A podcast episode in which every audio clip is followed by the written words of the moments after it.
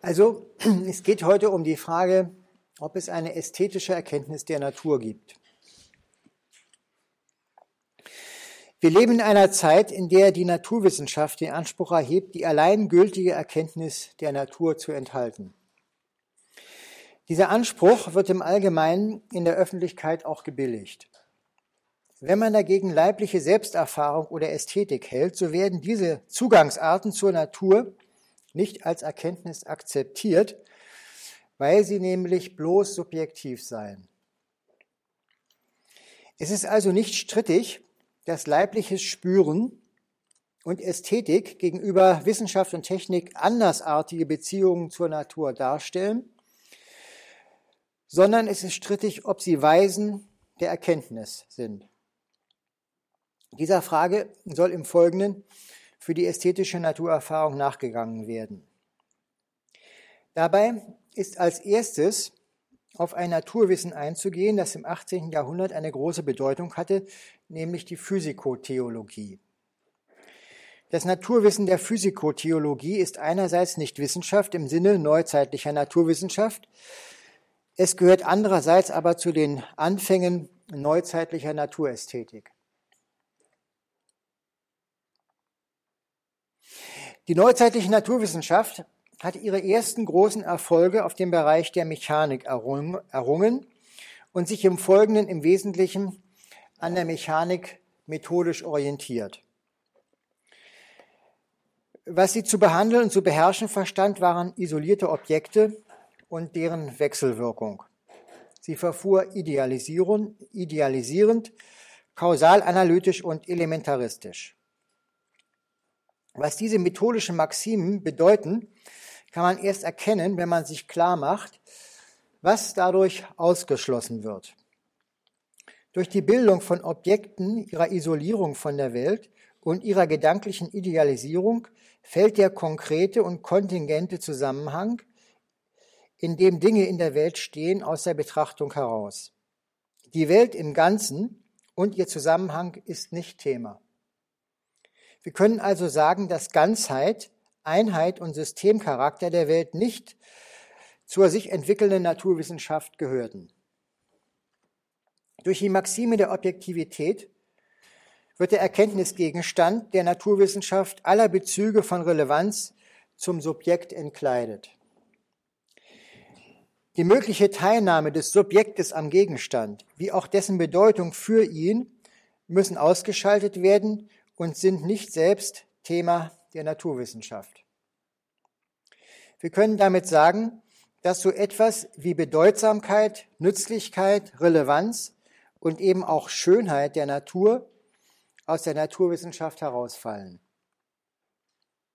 Durch die kausalanalytische Betrachtungsweise, das heißt die Erklärung von Naturvorgängen aus Anfangszuständen und wirkenden Ursachen, also Kräften, werden teleologische Betrachtungsweisen aus der Naturwissenschaft herausgedrängt. Das heißt, über mögliche Ziele und Zwecke von Naturprozessen beziehungsweise über Zweckmäßigkeit der Natureinrichtung kann in dieser Naturwissenschaft nicht mehr geredet werden.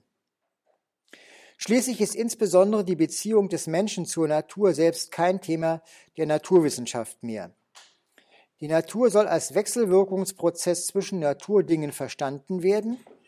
Der Mensch aber steht diesen Naturprozessen nicht selbst als ein Naturding, sondern als bloß erkennendes Subjekt gegenüber.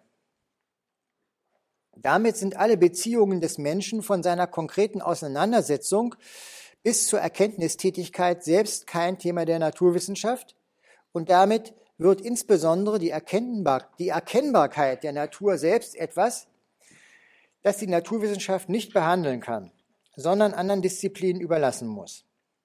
Zusammengefasst kann man sagen, dass neuzeitliche Wissenschaft die Einheit, Bedeutsamkeit, Schönheit und die Erkennbarkeit der Natur nicht zum Thema macht und wie wir sehen werden, der Physikotheologie überlässt. Es ist natürlich eine Zustandsbeschreibung eben von den Anfängen der Naturwissenschaft sozusagen äh, im Zeitalter Newtons, auf die die Physikotheologie dann eine Reaktion ist. Dass das gewaltige Einschränkungen waren, lässt sich heute zum Teil wieder ermessen, weil einige dieser Gesichtspunkte inzwischen in der modernen Naturwissenschaft eine Rehabilitation erfahren haben. So hat die Zweckmäßigkeitsbetrachtung in der modernen Biologie bereits mit dem Funktionsbegriff wieder am Boden gewonnen. Mehr dann durch den monoschen Begriff der Teleonomie, im Weiteren dann aber durch den Begriff der Adaptation und Angepasstheit von Organismen und schließlich in neuester Zeit durch den Nachweis innerer Organisation und Verweisungszusammenhänge im Ökosystem. Die Ökologie hat ferner Einheits- und Ganzheitsbetrachtungen von Natur wieder notwendig gemacht und sich wieder der Natur in ihrem konkreten Zusammenhang zugewandt. Auch der Systembegriff ist als naturwissenschaftlicher Begriff rehabilitiert von der Global Analysis in der Mechanik über die Vielfalt synergetischer Phänomene bis zur Ökologie. Schwerer haben wir es uns vorzustellen, was die Integration von Gesichtspunkten der Bedeutsamkeit für den Menschen und der Schönheit in die Naturerkenntnis, in die Naturerkenntnis bedeuten würde. Dafür ist es zweckmäßig, sich an eine Tradition zu erinnern, in der Schönheit für Naturerkenntnis eine große Bedeutung gehabt hat, nämlich die platonische. Diese Tradition stand auch bei der Geburt der Physikotheologie Pate, insofern nämlich der sogenannte Cambridge-Platonismus des 17. Jahrhunderts ihren Hintergrund bildet. Platon schickt der Rede des Timaios, in der, in der bekanntlich seine Naturlehre dargestellt wird, einige methodologische Bemerkungen voraus. Die Welt wird darin als ein Produkt eines Weltbaumeisters, eines Demiurgen dargestellt. Über diesen sagt Platon Folgendes. Ich zitiere aus dem Themaios. Also, den Urheber und Vater dieses Weltalls aufzufinden ist schwer. Und nachdem man ihn auffand, ihn allen zu verkünden unmöglich. Folgendes aber müssen wir ferner hinsichtlich desselben erwägen. Nach welchen Vorbildern er, also der Werkmeister, sein Werk aufbaute, ob nach dem stets ebenso und in gleicher Weise beschaffenen oder aber nach dem gewordenen. Ist aber diese Welt schön und ihr Werkmeister gut, dann war offenbar sein Blick auf das Unvergängliche gerichtet. Ist sie aber, was auch nur auszusprechen frevelhaft wäre, dann war sein Blick auf das Gewordene gerichtet. Jedem aber ist doch deutlich, dass er auf das Unvergängliche gerichtet war, denn die Welt ist das Schönste unter dem Gewordenen, er der Beste unter den Ursachen. So entstanden ist sie nach dem durch Nachdenken und Vernunft zu erfassenden und sich gleichbleibenden auferbaut worden. Die Schönheit der Welt, und das heißt im Wesentlichen ihre schöne Ordnung. Kosmos heißt ja so viel wie schöne Ordnung oder Schmuckstück. Also die Schönheit, Schönheit der Welt verlangt also nach Platon, sie als Darstellung von etwas Unvergänglichem aufzufassen. Die Welt erkennen bedeutet für Platon geradezu erkennen, wovon sie eine Darstellung ist. Insofern nun andererseits Schönheit das Scheinen der Idee ist, wie man mit Hegel aber auch ganz platonisch sagen kann, ist die Welt erkennbar gerade insofern sie schön ist und sie ist erkannt genau dann, wenn man erkannt hat, inwiefern sie schön ist. Wenn man an diesen Begriff von Schönheit der Natur bei Platon anknüpft, so natürlich an einen Begriff, der durchaus verschieden ist von dem, was uns anhand antiker Zeugnisse als Locus Amönus entgegentrat. Also Locus Amönus ist ja eine ständige Formulierung für den lieblichen Ort. Davon gibt es in der Antike, also auch äh, schon bei Homer, aber auch bei Platon, charakteristische Schilderungen, die dann in der Kunst und Literatur immer wieder aufgenommen werden. Also daran ist jetzt nicht zu denken, an diese Tradition. Platon bezeichnet Dreiecke als schön, wenn sie besonders regelmäßig sind, also rechtwinklig, auf jeden Fall gleichschenklich oder gleichseitig. Für ihn sind die regulären Körper schön. Am schönsten von allen Körpern natürlich die Kugel. Dieser Begriff von Schönheit als Regelmäßigkeit, Maßgerechtigkeit und Proportionalität, Symmetrie, ist einer, der naturgemäß eine enge Verwandtschaft zur Erkennbarkeit und Erkenntnis hat. Er ist auch für die Entwicklung der neuzeitlichen Ästhetik leitend geworden. Schönheit wird hier im Allgemeinen mit Form in Verbindung gebracht. Die Schönheit hat in der platonischen Tradition eine erkenntnisleitende Funktion, weil dasjenige, was erkannt werden soll, das, was es ist, die Sache, das Wesen der Sache, die Form ist. Neuzeitliche Naturwissenschaft hat sich aber gerade durch Verabschiedung von Wesensfragen konstituiert. Entweder hat sie solche Fragen überhaupt als Scheinfragen abgetan, als solche nach okkulten Qualitäten, oder sie hat sie als außer ihrer Reichweite stehend qualifiziert. Mit Newton hat sie als ihr Thema den gesetzmäßigen Zusammenhang unter den Erscheinungen der Natur bezeichnet. Also den gesetzmäßigen Zusammenhang unter den Erscheinungen. Die Schönheit der Natur wurde dadurch zu einer Art Beiwerk, zum schönen Spiel oder sie wurde mehr noch der subjektiven Auffassung des Betrachters zugeschlagen. Für die Erkenntnis trug sie nichts mehr bei. Zwar lieben es Naturwissenschaftler bis heute, ihre Theorien, Symmetrien und Gesetze selbst als schön zu bezeichnen. Sie benutzen sogar Schönheit und Eleganz als Auswahlkriterien äh, zwischen Theorien. Sie würden aber jede Übertragung dieses Schönheitsbegriffes auf die Natur selbst als metaphysisch ablehnen und mit der unmittelbaren Naturerfahrung hat er jedenfalls nichts zu tun. Das Thema Schönheit der Natur wurde also wie Zweckmäßigkeit, Bedeutsamkeit, Einheit und Erkennbarkeit aus der Naturwissenschaft herausgedrängt und blieb, könnte man sagen, in der Theologie, beziehungsweise wurde in der entstehenden Physikotheologie aufgenommen. Da die sich entwickelnde neuzeitliche Naturwissenschaft im 17. Jahrhundert selbst noch ein sehr kleines und methodisch eingeschränktes Gebiet darstellte, so wurden sehr bedeutende Massen traditionellen Naturwissens in der Theologie tradiert und fortentwickelt. Ich werde dafür sogleich noch einige Beispiele geben. Zunächst möchte ich noch näher auf die Entstehungsgeschichte der Physikotheologie zu sprechen kommen. Die Physikotheologie im engeren Sinne ist aus, der, aus den Vorlesungen entstanden, die Robert Boyle gestiftet hatte und deren Aufgabe es war zu zeigen, dass das Wissen von der Natur mit dem religiösen Glauben verträglich war, beziehungsweise ihn sogar befestigte. Die ersten Vorlesungen, die 1692 von Richard Bentley gehalten wurden, sind bereits von dem Geist getragen, der die Physikotheologie bestimmen sollte.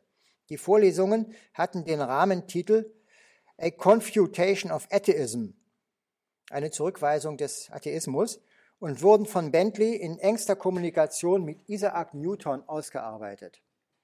Also Boyle dürfte Ihnen auch bekannt sein, Boyle-Majotsches Gesetz, also einer der großen Experimentalphysiker oder Experimentalphilosophen äh, des späten 17. Jahrhunderts, ein Zeitgenosse Newtons.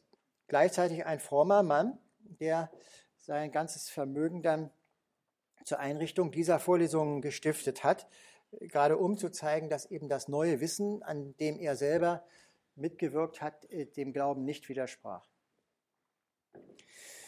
Newton hatte dem Bischof Bentley in vier Briefen deutlich gemacht, dass seine Wissenschaft gerade über den Systemcharakter des Weltsystems nicht Rechenschaft abgeben kann. Aus mechanischen Gründen sei weder die Anzahl noch die Verteilung von leuchtenden und nicht leuchtenden Himmelskörpern zu erklären.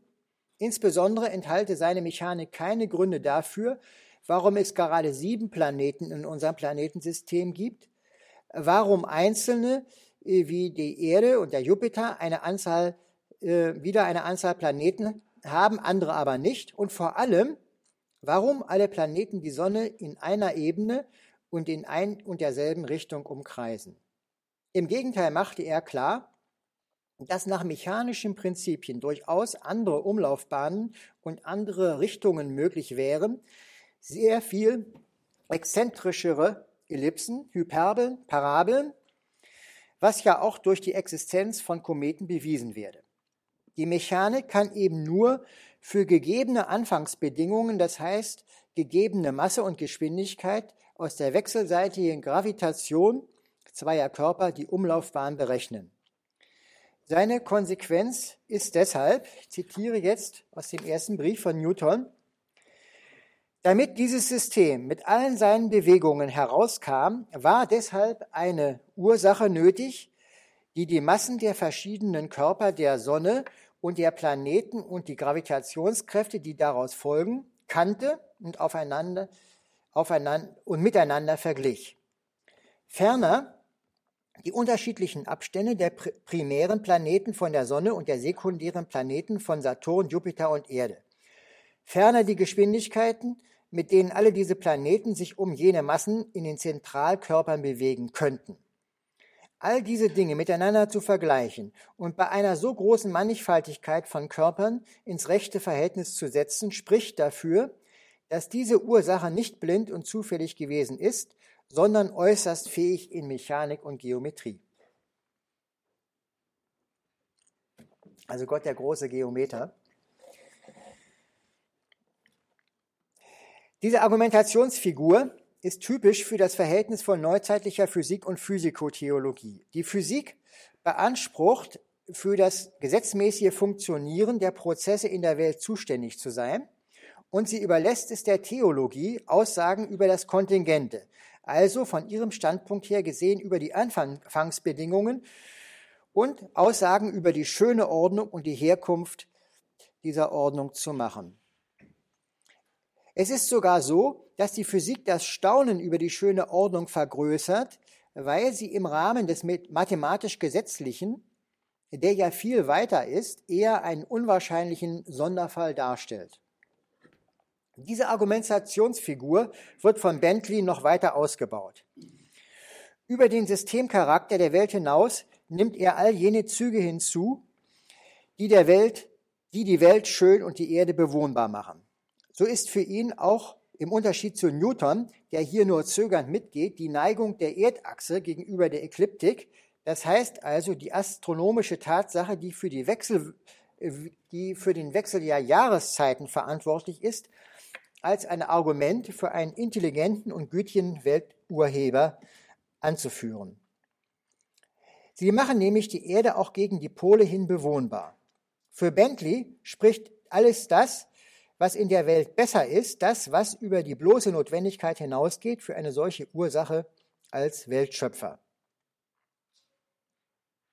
Was in Bentleys Predigten noch skizzenhaft war, fand seine breite Ausführung dann in den Werken von John Ray und William Durham, welch letzterer einer von Bentleys Nachfolgern in den Boy Lectures war.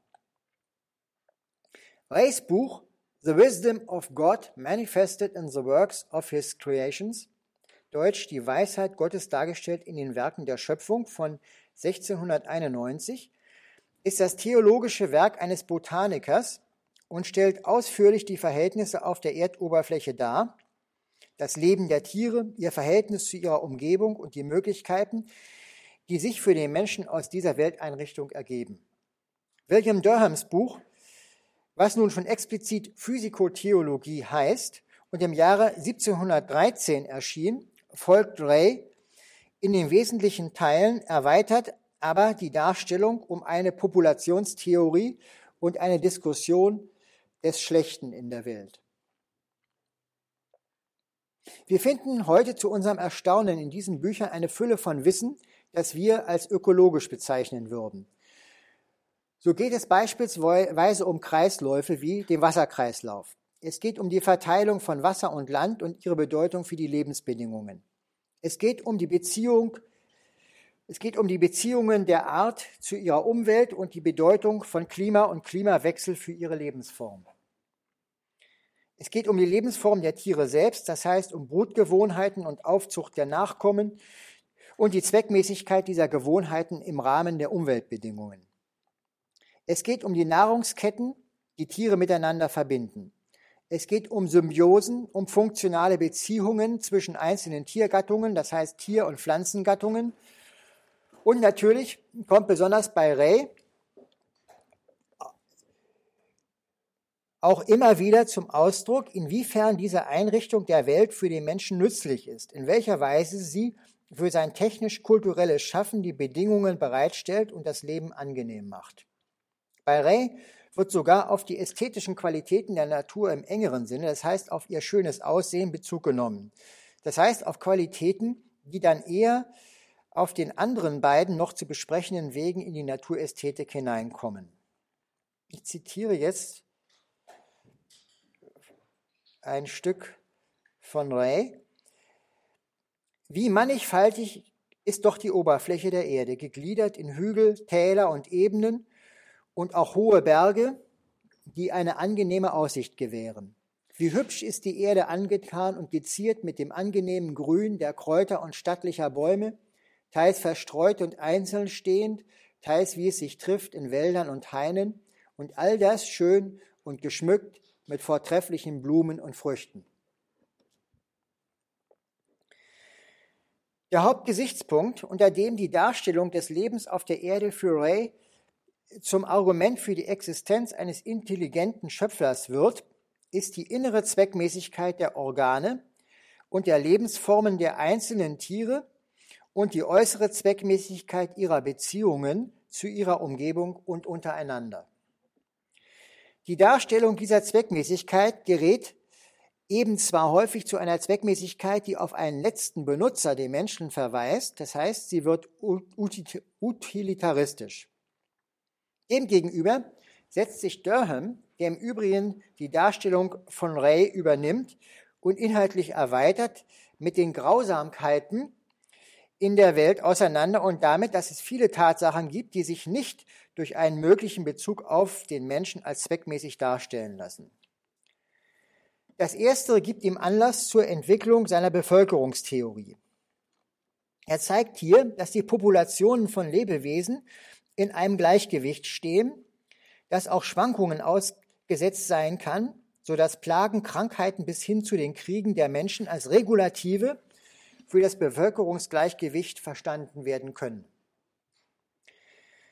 Es geht hier in der Darstellung ein Zug ein, der für die, den Optimismus der Aufklärungsperiode charakteristisch ist und der sich ebenso in Leibniz Theodizee wie später in Mandevilles Bienenfabel findet und von dort her für die liberalistische Wirtschaftsideologie bestimmend wurde.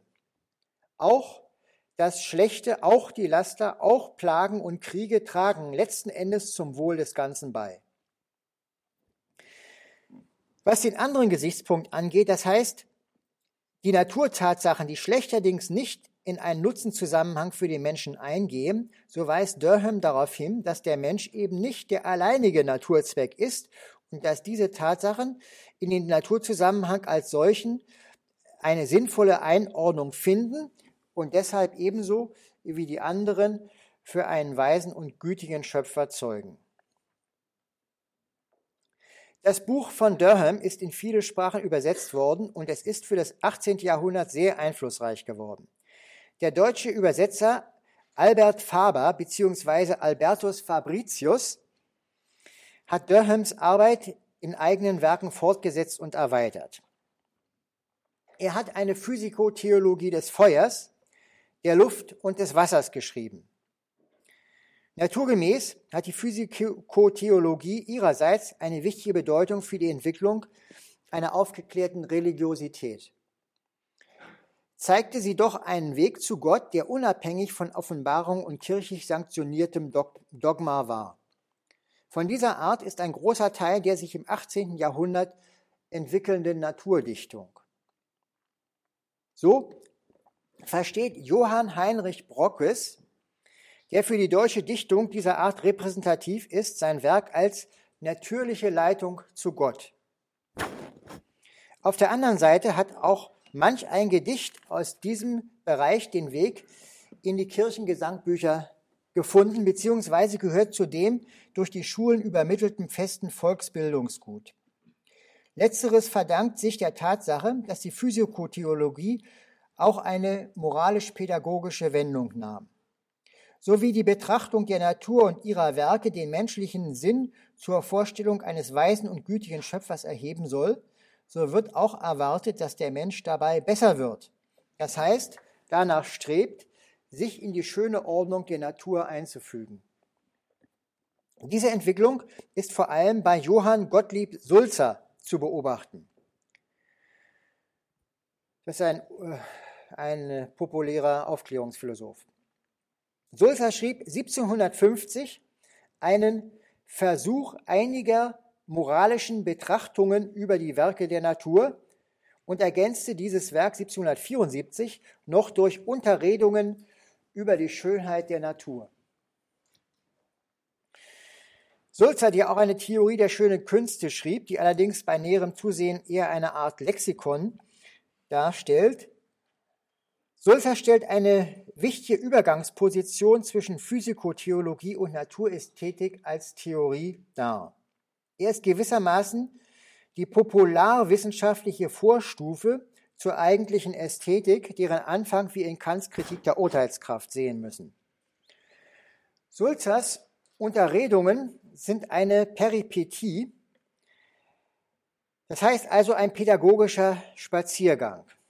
Ein Führer, Eukrates, führt einen Novizen, Charites, in die Natur hinaus und lässt ihn dabei stufenweise die Schönheit der Natur entdecken und begreifen.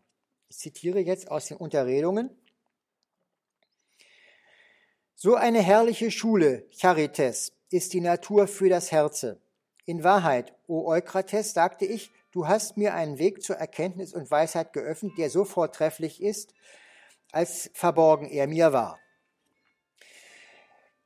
Diese Anlage des Buches von Sulzer ist als solche für die sich entwickelnde Naturästhetik schon aufschlussreich. Als äh, als Spaziergang und Schule dargestellt, ordnet sich seine Naturbetrachtung in den Bereich der Muße und des handlungsentlasteten Lebensvollzuges ein. Das Buch selbst weist aber über sich hinaus, indem es sich gewissermaßen nur als Begleittext zu einem Spaziergang gibt. Es weist auf die Notwendigkeit, die Erfahrungen mit der Natur selbst zu machen. Schließlich bringt Sulzer zum Ausdruck, dass solche Naturerfahrung nicht jedermanns Sache sei, sondern dass es des Augenöffnens und der Führung bedarf und dass mit dieser Einführung beim Zögling ein Bildungsprozess vor sich geht. Gebildet wird der Geschmack zugleich mit der moralischen Empfindsamkeit. Ich sagte, die ästhetische Einführung in die Natur, die Sulzer gibt, ist eine Stufenweise. Die Stufen, um die es sich dabei handelt, sind für die weitere Entwicklung der Naturästhetik von Bedeutung und sollen deshalb dargestellt werden. Die erste Stufe der ästhetischen Naturerfahrung ist die eigentlich sinnliche. Es wird das Aufgehen der Sonne wahrgenommen, man hört das Plätschern eines Baches, man wird auf eine liebliche Szene aufmerksam. Es geht hier um bloße sinnliche Auffassung, die sogenannten Reize der Natur. Auf der zweiten Stufe der ästhetischen Naturerfahrung wird die Natur wie ein Gemälde wahrgenommen. Hier geht es um liebliche Szenen, um proportionierte Verteilung, um die harmonische Bildung der Naturdinge. Hier geht es immer noch um Wahrnehmung. Freilich wird wahrgenommen, dass die Natur durch ihre Regelmäßigkeit und Harmonie der Form dem Begriff adäquat ist. Die dritte Stufe ist das, was Sulzer mit seiner Zeit die Technik der Natur nennt. Hier beschreibt Sulzer die wunderbare Ordnung, Funktionalität und Zweckmäßigkeit der Organisation von Lebewesen und ihres Verhaltens. Es ist hier, wo der Vorbildcharakter von Natur gegenüber Kunst und menschlicher Technik herausgearbeitet wird.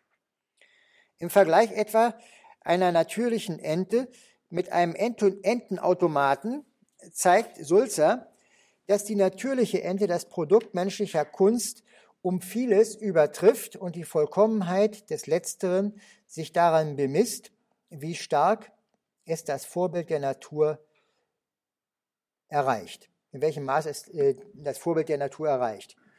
Dieses Beispiel der automatischen Ente, das ist nicht zufällig von ihm aufgegriffen worden, weil ein berühmter Automatenkünstler, Ingenieur dieses 18. Jahrhunderts damit sehr große Furore gemacht hat, Vaucanson mit seiner automatischen Ente. Die konnte sogar äh, fressen und verdauen. Naja. Die Vorzüge der Kunststücke der Natur gegenüber denen des Menschen sind die vielfältigen Bewegungsformen, das Leben qua Empfindsamkeit, der innere Antrieb der Vollkommenheit und Organisation bis ins Kleinste und die Adaptabilität an unterschiedliche Situationen und Umweltbedingungen. Die Schönheit der Natur in dieser Art von Vollkommenheit zu erkennen, dazu bedarf es nach Sulzer mehr als bloß sinnliche Erfahrung, es bedarf des Denkens. Die vierte Stufe in der Entdeckung der Schönheit der Natur bezieht sich auf die Ordnung im Großen und auf das, was Sulzer auch den Plan der Schöpfung nennt. Die Verweisungszusammenhänge unter den Lebewesen, ihre Einfügung in die Umgebung, das harmonische Leben des Ganzen. Es ist diese Ebene, auf der Sulzer im eigentlichen Sinne Physikotheologe wird. Auf dieser Ebene wird zur Erkenntnis des naturschönen Vernunft erfordert. Sie lässt aus der Ordnung und Harmonie auf einen Schöpfer schließen und erhebt den Menschen zu dem Gedanken, dass es seine moralische Bestimmung sei, sich in diese Ordnung selbst einzufügen. Ich zitiere zum Abschluss aus Sulzers Versuch einiger moralischer Betrachtungen über die Werke der Natur. Warum hat Gott uns eine solche Liebe zur Ordnung eingeprägt? Warum legt er uns die Ordnung seiner Werke so deutlich vor Augen? Er will ohne Zweifel, dass wir hierin ihm ähnlich werden und unveränderlich nach der Ordnung leben.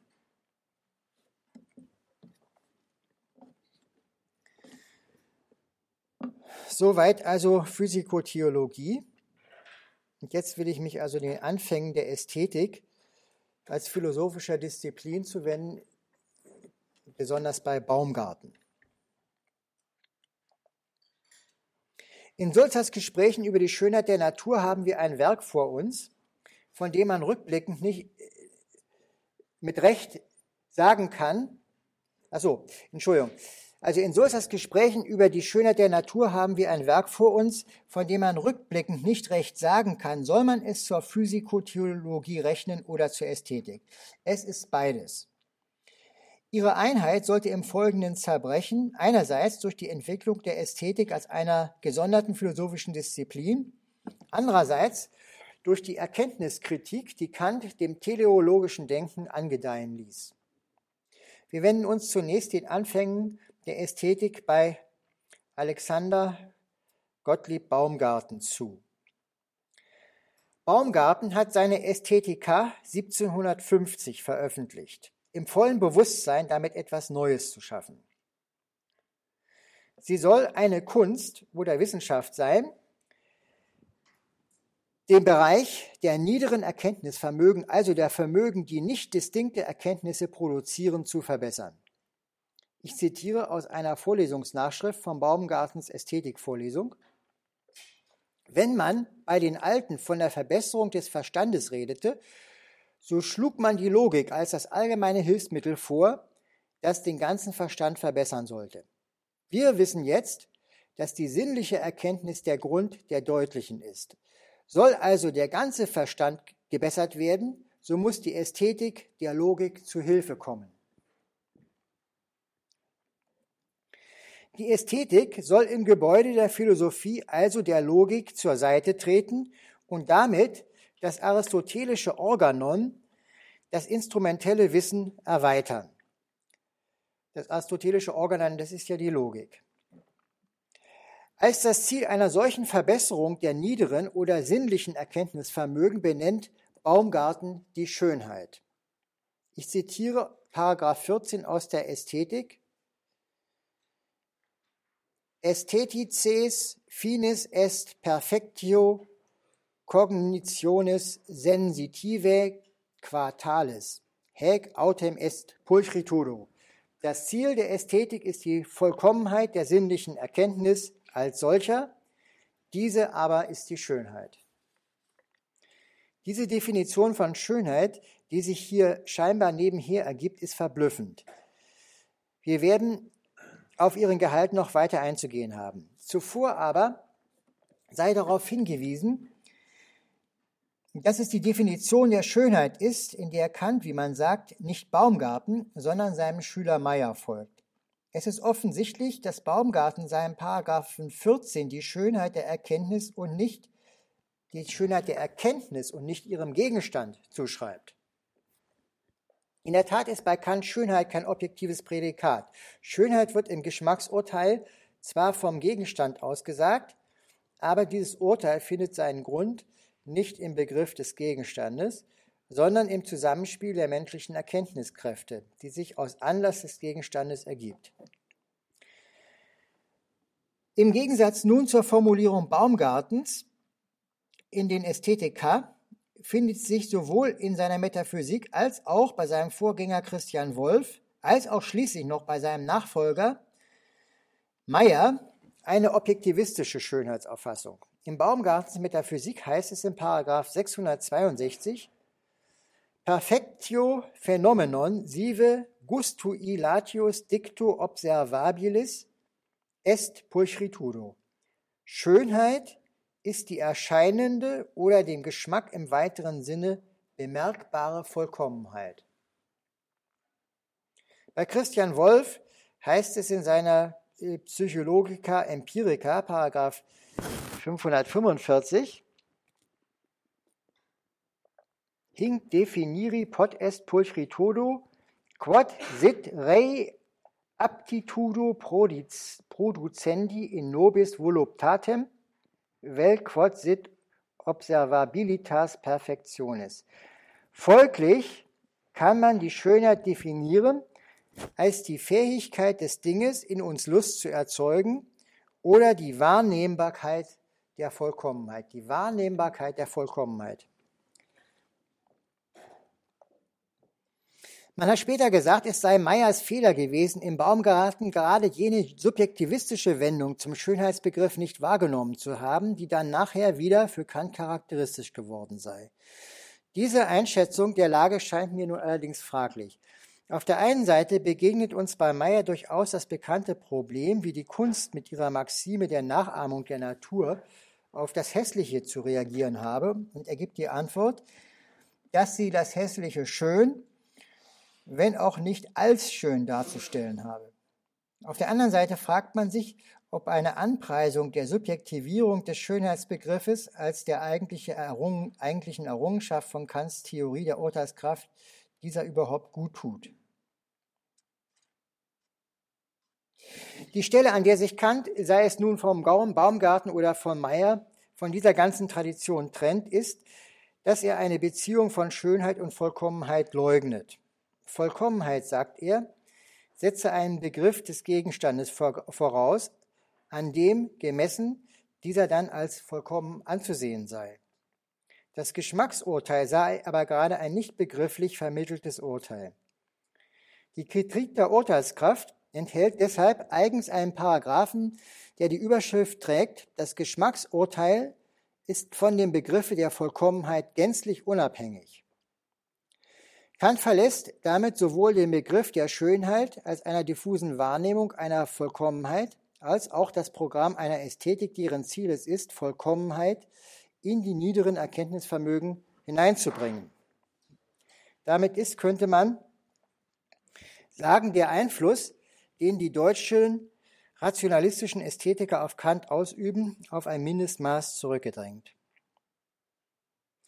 Es bleibt nur noch auszuführen, was eigentlich im Programm der Baumgartschen Ästhetik liegt. Ich habe schon festgestellt, dass nach Baumgarten das Ziel der Ästhetik die Vollkommenheit der sinnlichen Erkenntnis ist. Zunächst ist wichtig festzustellen, dass hier innerhalb der Philosophie des Rationalismus eine Anerkennung derjenigen Erkenntnisweisen sich vollzieht, die gerade nicht klar und deutlich sind, welche Kriterien ja seit Descartes für Erkenntnis überhaupt entscheidend sind.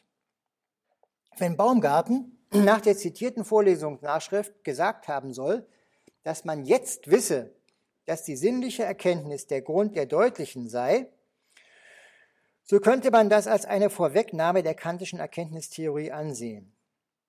Der Teil der Philosophie, der bei Kant dann explizit den Namen Ästhetik trägt, ist ja ein Teil der Erkenntnistheorie, wie man sie in der Kritik der reinen Vernunft findet. In diesem Teil analysiert Kant den Beitrag der Sinnlichkeit zur objektiven Erkenntnis. Gerade in diesem Sinne hatte aber die sinnliche Erkenntnis im Rationalismus keine Anerkennung gefunden. Wenn die konfuse Erkenntnisweise als Basis der Deutlichen angesehen wird, so heißt das dort, nur, dort noch, dass sie der Ausgangspunkt der Bemühung um Deutlichkeit ist. Das universelle Verfahren rationalistischer Philosophie ist deshalb die Analyse, ihr oberster Grundsatz, der Satz vom Widerspruch. Erkenntnisgewinnung besteht darin, etwas, das zunächst konfus oder sagen wir implizit gedacht ist, zu analysieren und zur deutlichen Erkenntnis zu erheben. Diese Bedeutung von sinnlicher Erkenntnis für Erkenntnis überhaupt ist es aber nicht, was nach Baumgarten der Ästhetik ihre eigenständige Rolle sichert. In dem zitierten Paragraphen 14 betont er ja, dass das Ziel der Ästhetik die Vollkommenheit der sinnlichen Erkenntnis als solcher sei. Also gerade nicht als Vorstufe dann zur rationalen. Die Vervollkommnung der sinnlichen Erkenntnis, die der Ästhetik, der die Ästhetik dient, besteht also nicht darin, dass die sinnliche Erkenntnis in etwas anderes, also Verstandeserkenntnis, dass die konfuse Erkenntnis in Distinkte überführt werden soll. Sinnliche Erkenntnis hat ihre eigene Form von Vollkommenheit. Sie besteht nicht in analytischer Durchsichtigkeit. Ihr Name ist Schönheit. Das Eigentümliche dieses Gedankens kommt am besten heraus, wenn wir uns seiner Entwicklung bei Meyer, also dem Nachfolger von Baumgarten, zuwenden. Meyer stellt fest, dass sowohl die höheren als auch die niederen Erkenntnisvermögen zur Naturanlage des Menschen gehören. Diese Anlagen können ausgebildet und verbessert werden. Und zwar geschieht deren Ausbildung in divergierende Richtungen. Die Ausbildung und Vervollkommnung der höheren Erkenntnis führt zur Philosophie und Wissenschaft, die der niederen Erkenntnis zur Kunst. Das Wissen, das mit Kunst verbunden ist, wird von Meyer im Unterschied zu den philosophischen Wissenschaften auch als schöne Wissenschaft bezeichnet. Ein Mensch, der sich in seinen niederen Erkenntnisvermögen vervollkommnet, als schöner Geist. Hier bei Meyer wird die Ästhetik also, wie der Titel seiner Schriften äh, sagt, explizit zur Theorie der Künste. Sein erstes Werk heißt Anfangsgründe aller schönen Künste und Wissenschaften. Ein späteres dann Betrachtungen über den ersten Grundsatz aller schönen Künste und Wissenschaften. Das Entscheidende, was also in diesem Baumgartschen und Meyerschen Programm der Ästhetik liegt, ist die Auffassung der Künste als Wissensformen. Diese Auffassung, so unvertraut sie heute erscheint, hat eine lange Tradition. Diese Tradition geht auf Aristoteles zurück, der in der nikomachischen Ethik die Künste, dort Technai genannt, als Formen des Aletheien, des Wahrmachens bezeichnet. Die Künste sind nach Aristoteles zugleich die Wissensarten, die das Herstellen von etwas leiten, das Poiein. Ebenso bei Meyer. Die schönen Künste und Wissenschaften bestehen in einer Art Erkenntnis, ich zitiere, nach welcher gewisse Handlungen auf eine gewisse Art verrichtet werden. Danach ist beispielsweise, ich zitiere wieder, die Dichtkunst eine Erkenntnis, nach welcher der Dichter gewisse Handlungen verrichtet, wodurch ein Gedicht entsteht. Also, das Kunstwerk ist die Objektivierung einer Erkenntnis. Die Absicht der schönen Künste, sagt Meyer, besteht in der Hervorbringung einer schönen sinnlichen Erkenntnis in den Lesern und Zuhörern. Über sinnliche Erkenntnis verfügt jedermann und sie ist im Alltag von großer Bedeutung. Die Ästhetik dient der Vervollkommnung dieser Erkenntnis. Als vollkommene ist die sinnliche Erkenntnis Kunst. Als Kriterien der Vollkommenheit sinnlicher Erkenntnis, also der Schönheit, nennt Meyer Reichtum, Größe, Wahrheit, Lebhaftigkeit und Gewissheit. Ferner soll das Schöne rührend sein, schöne Ordnung und Bezeichnung enthalten. Diese Kriterien wirken etwas unbeholfen, sie deuten aber an, dass die Wissensvermittlung im Bereich der sinnlichen Erkenntnis, also die Wissensvermittlung durch Kunst, auch an, anders stattfinden, auch anders stattfindet als in Philosophie und Wissenschaft. Das zeigt sich insbesondere beim Thema Rührung. Meyer sagt darüber, ich zitiere, eine schöne Erkenntnis muss nicht nur selbst allemal so sehr ergötzen, als möglich ist, sondern sie muss auch über den Gegenstand ein gehöriges Vergnügen und Missvergnügen verursachen. Hier zeigt sich also, dass die Erkenntnis im sinnlichen Bereich und die Wissensvermittlung durch Kunst auch über die Affektivität geht. Die letzte Wendung Meyers, auch über den Gegenstand ein gehöriges Vergnügen und Missvergnügen verursachen, bedeutet, dass in der Kunst auch die affektive Beteiligung am Gegenstand vermittelt werden soll, das heißt dessen Annahme oder Ablehnung. Hierin ist also das enthalten, was dann bei Mendelssohn als Billigungsvermögen in die Ästhetik eingeht und bei Kant als die Differenz von Lust und Unlust auftritt. Es ist der Punkt, an dem sichtbar gemacht wird, dass die Vervollkommnung dieser Erkenntnisform in einer Weise zur theoretischen Erkenntnis führen kann.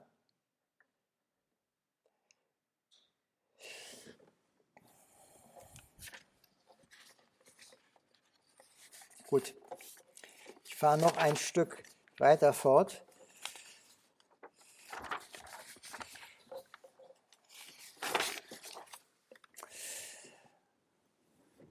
indem ich Ihnen noch etwas über Kant und Hegel sage.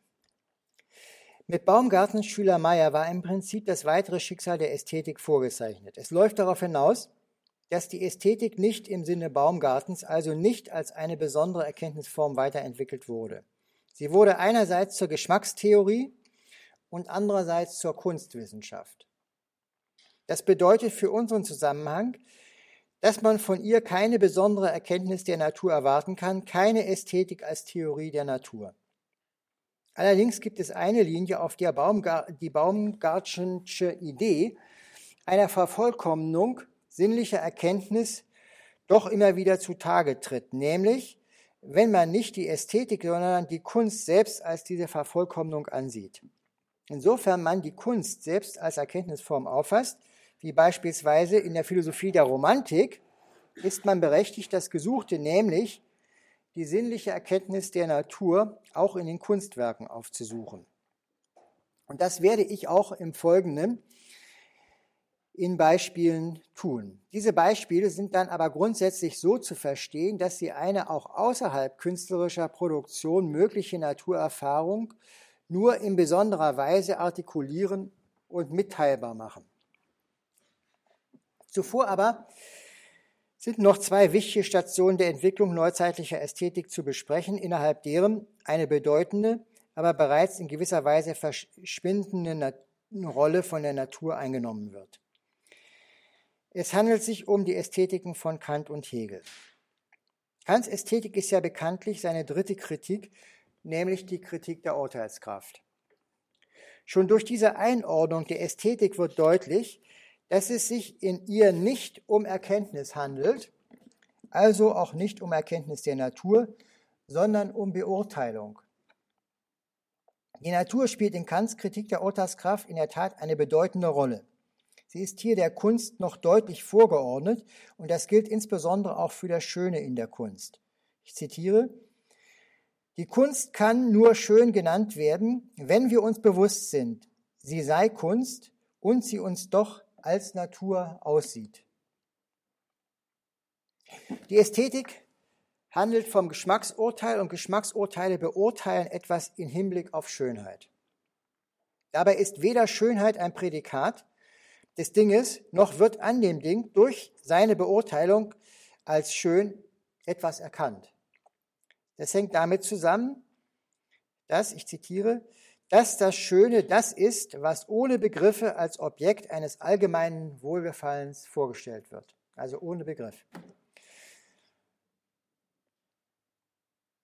Andererseits ist aber Erkenntnis gerade begrifflich vermittelte Vorstellung bei Kant.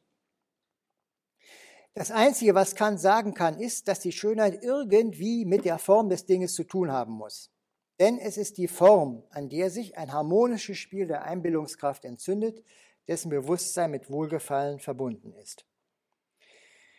Die Beurteilung von Naturgegenständen unter dem Gesichtspunkt der Schönheit ist also bei Kant grundsätzlich eine Beurteilung ihrer Form.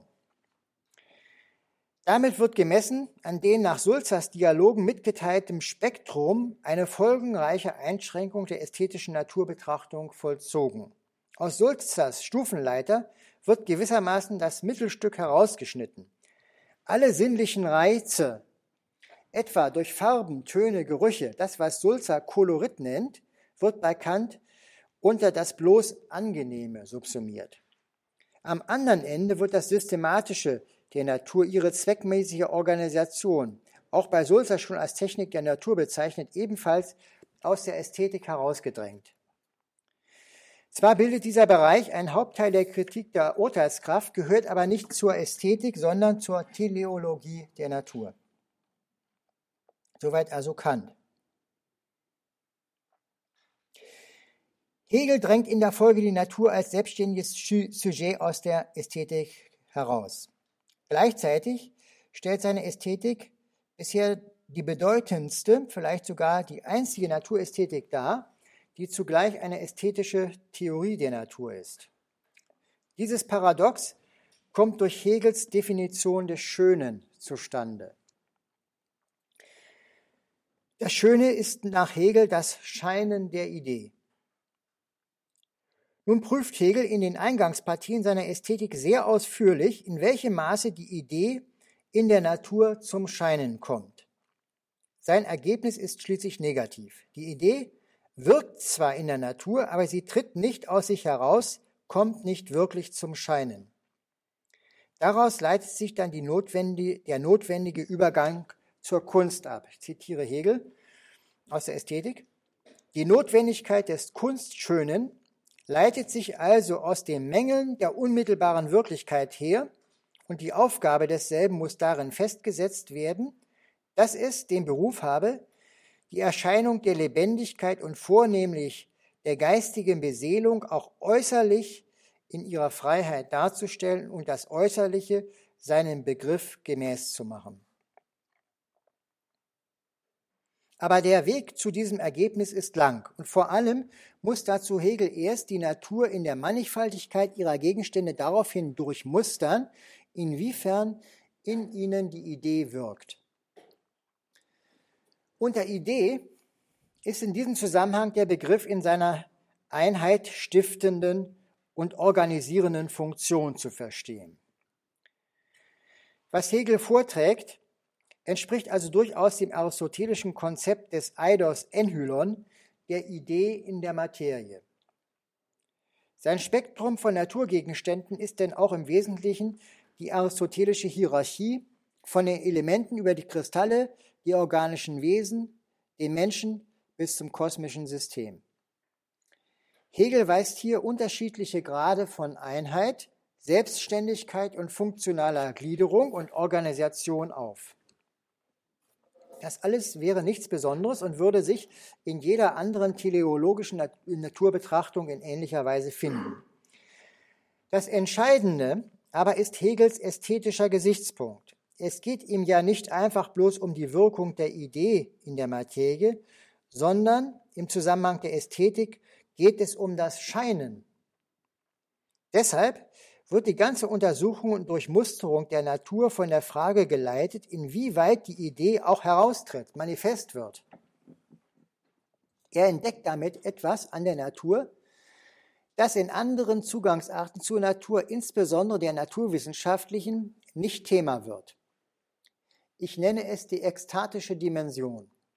Der Ausdruck ekstatisch als Terminus eingeführt soll vom griechischen Ekstasis abgeleitet das Heraustreten bezeichnen.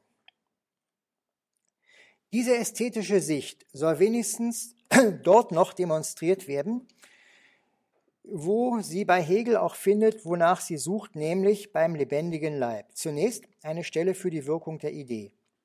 Ich zitiere also Hegel wieder aus der Ästhetik. Den Leib und seine Gliederung nämlich haben wir anzusehen als die Existenz der systematischen Gliederung des Begriffs selbst, der in den Gliedern des lebendigen Organismus seinen Bestimmtheiten ein äußeres Naturdasein gibt, wie dieses auf untergeordneter Stufe schon beim Sonnensystem der Fall war.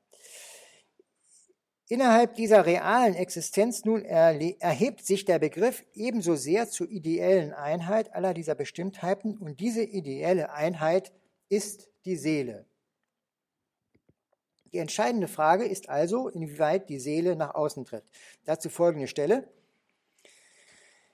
Weder das sinnliche Anschauen der einzelnen zufälligen Begierden, willkürlichen Bewegungen und Befriedigungen, noch die Verstandesbetrachtung der Zweckmäßigkeit des Organismus machen uns die tierische Lebendigkeit zum Naturschönen, sondern die Schönheit betrifft das Scheinen der einzelnen Gestalt in ihrer Ruhe wie in ihrer Bewegung, abgesehen von deren Zweckmäßigkeit für die Befriedigung der Bedürfnisse, wie von der ganz vereinzelten Zufälligkeit des sich Bewegens. Die Schönheit kann aber nur in die Gestalt fallen, weil diese allein die äußerliche Erscheinung ist, in welcher der objektive Idealismus der Lebendigkeit für uns als anschauende und sinnlich betrachtende wird. Bewegung und Begierden werden also durchaus schon als Äußerungsformen akzeptiert, aber diese werden gerade, weil sie in ihrer Zweckmäßigkeit erkannt werden, bloßer Gegenstand des Verstandes. Scheinen heißt für Hegel eben sinnfällig werden, das heißt in die Anschauung fallen zitiere nochmal Hegel. So wäre denn also die Natur überhaupt sinnlich, als sinnliche Darstellung des konkreten Begriffs und die Idee schön zu nennen, insofern nämlich bei Anschauung der begriffsmäßigen Naturgestalten ein solches entsprechend geahnt ist und bei sinnlicher Betrachtung den Sinnen zugleich die innere Notwendigkeit, das Zusammenstimmen der totalen Gliederung aufgeht. Ich lese das Zitat nochmal. So wäre denn also die Natur überhaupt das Sinn, Entschuldigung, nochmal. So wäre denn also die Natur überhaupt als sinnliche Darstellung des konkreten Begriffs und die Idee schön zu nennen, insofern nämlich die Anschauung der begriffsmäßigen Naturgestalten ein solches Entsprechen geahnt wird, wieder falsch. Insofern nämlich bei Anschauung der begriffsmäßigen Naturgestalten ein solches Entsprechen geahnt ist und bei sinnlicher Betrachtung den Sinnen zugleich die innere Notwendigkeit, das Zusammenstimmen der totalen Gliederung aufgeht. Man fragt sich, warum sich Hegel dabei nicht beruhigt und was zur Realisierung der Schönheitsidee noch fehlt. Was fehlt, ist die Subjektivität. Das Innere bleibt letztlich Inneres, er spricht sie nicht aus. Nochmal Hegel, die Seele des Tieres nämlich ist, wie wir schon andeuteten, nicht für sich selbst, diese ideelle Einheit. Wäre sie für sich selbst, so manifestierte sie sich auch in diesem für sich Sein für andere. Das ist freilich erst beim Menschen zu erwarten, beziehungsweise dadurch, dass der Mensch in Kunstwerken die Seele zum Sprechen bringt. Man kann sich fragen, ob Hegel das Tier nicht unterbewertet und weiter, ob es nicht unangemessen ist, mögliche Äußerungsformen an dem zu messen, was man vom Menschen her kennt. Aber die mögliche Revision, die an Hegels Durchgang durch die Mannigfaltigkeit der Naturgegenstände vorzunehmen wäre, lässt doch seine Entdeckung nur umso wertvoller erscheinen, nämlich, dass das Ekstatischsein überhaupt zur Natur als solcher gehört. Und damit will ich dann das nächste Mal fortfahren, also mit diesem Thema des Ekstatischsein und das dann systematisch ausführen. Gut, also so viel erstmal heute zur Geschichte, der Vorgeschichte der Naturästhetik. Ich habe Ihnen einiges an Material zugemutet. Gibt es dazu noch Fragen, Erklärungswünsche?